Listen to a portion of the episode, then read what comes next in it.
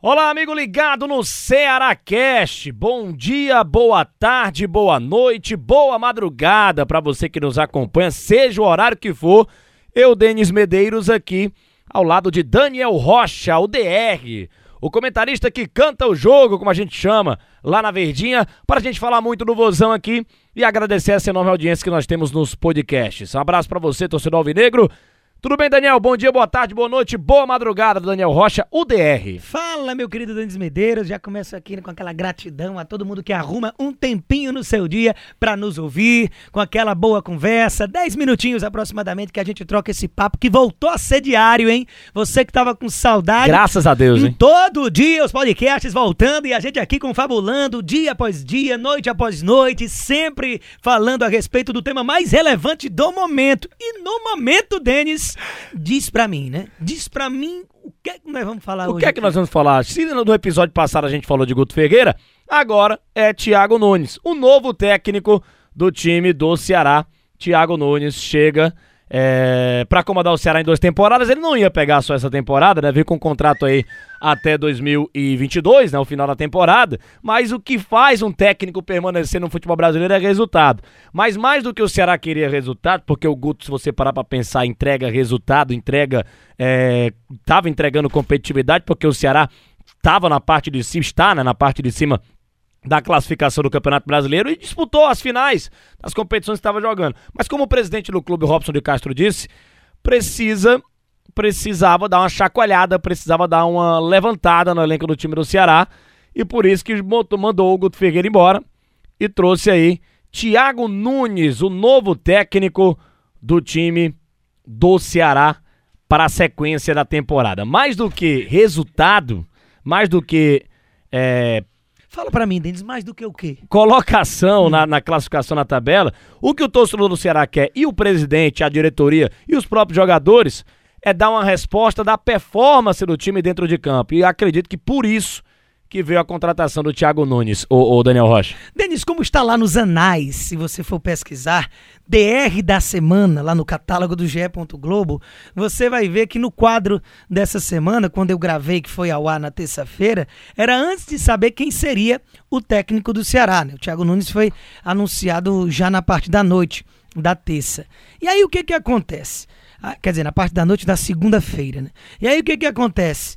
É, no próprio DR, e isso é o, o, embasamento da minha opinião, quando o Guto foi demitido. Nove da noite da segunda-feira que o Thiago Nunes foi anunciado. Por aí, né? Aí se, a gente fica pensando o quê? Cara, eu, na minha visão, e já falei em todos os, os comentários possíveis, em todos os veículos de comunicação do Sistema Verdes Mares, que concordei com a demissão do Guto. Porém, ela só faz sentido se você trouxesse uma outra ideia de futebol que vinha sendo praticada no time do Ceará. E o que seria isso? Se o Guto estava incomodando com o excesso de, de um esquema pensado mais para a defesa e com pouquíssima produtividade ofensiva, a ideia seria trazer alguém então para fazer sentido a demissão, já que o problema não era um trabalho ruim. O Guto fez uma grande passagem tá na história do Ceará.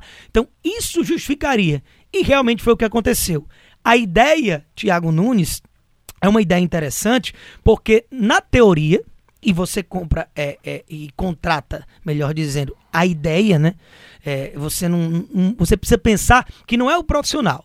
É, é, a ideia que aquele profissional vende, que aquele profissional trabalha. O que é que você ganha com ele? E com o Thiago Nunes, a tendência é um jogo com aquela saída de mais qualidade, desde lá de trás, valorizando a posse de bola, atacando mais vezes, pensando muitas vezes, principalmente jogando dentro de casa, que é o que caracterizou-se nos títulos de Copa do Brasil, Sul-Americana, com o Atlético Paranaense, o Thiago Nunes, é você empurrar o adversário contra as cordas mesmo coisas que o Ceará não costumava fazer, mesmo quando enfrentava dentro de casa, né, enfrentava no Castelão adversários é, infinitamente inferiores tecnicamente. Normalmente o Ceará tem menos posse de bola do que o adversário. E com o Thiago, a ideia é ir desconstruindo isso. Né?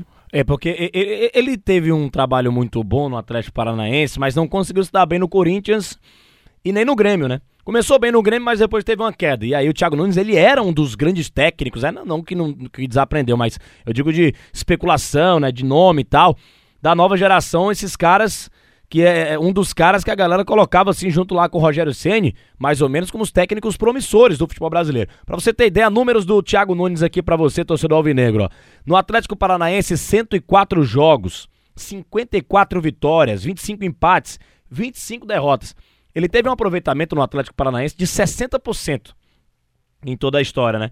E olha os títulos do cara por lá, ó. Acho que foi, é, foi o grande trabalho do Diz Thiago Nunes. mim, vai, né? quais foram? Foi, um, foi o grande trabalho do Thiago Nunes foi o Atlético Paranaense. Campeão paranaense 2018, campeão da Copa Sul-Americana em 2018, campeão da Copa do Brasil 2019. Aí ele vai pro Corinthians. Ele tem a grande chance de fazer o Corinthians tirar aquela imagem lá no Corinthians, o que, que aconteceu? Ele tirar aquela imagem do Corinthians, do Carilli, né? Que era um futebol reativo. Jogava Do Carilli, do Tite, já É. enraizado há muito tempo. já enraizado há muito tempo. E vamos trazer o Thiago Nunes pra ter um Corinthians pra frente. É muito parecido com o que o Ceará tá fazendo agora. Mas lá no Corinthians, ele teve 26 jogos, 9 vitórias, 10 empates e 7 derrotas, um aproveitamento de 47%. Só que ele também não tinha um time que o Corinthians tem hoje, por exemplo. O Corinthians tá montando agora. Ele não tinha um time tão qualificado assim pra jogar do jeito que ele jogava no Atlético Paranaense. O Corinthians, muito pelo contrário, entregou muito pouco do que o Thiago Nunes pediu lá pro Timão.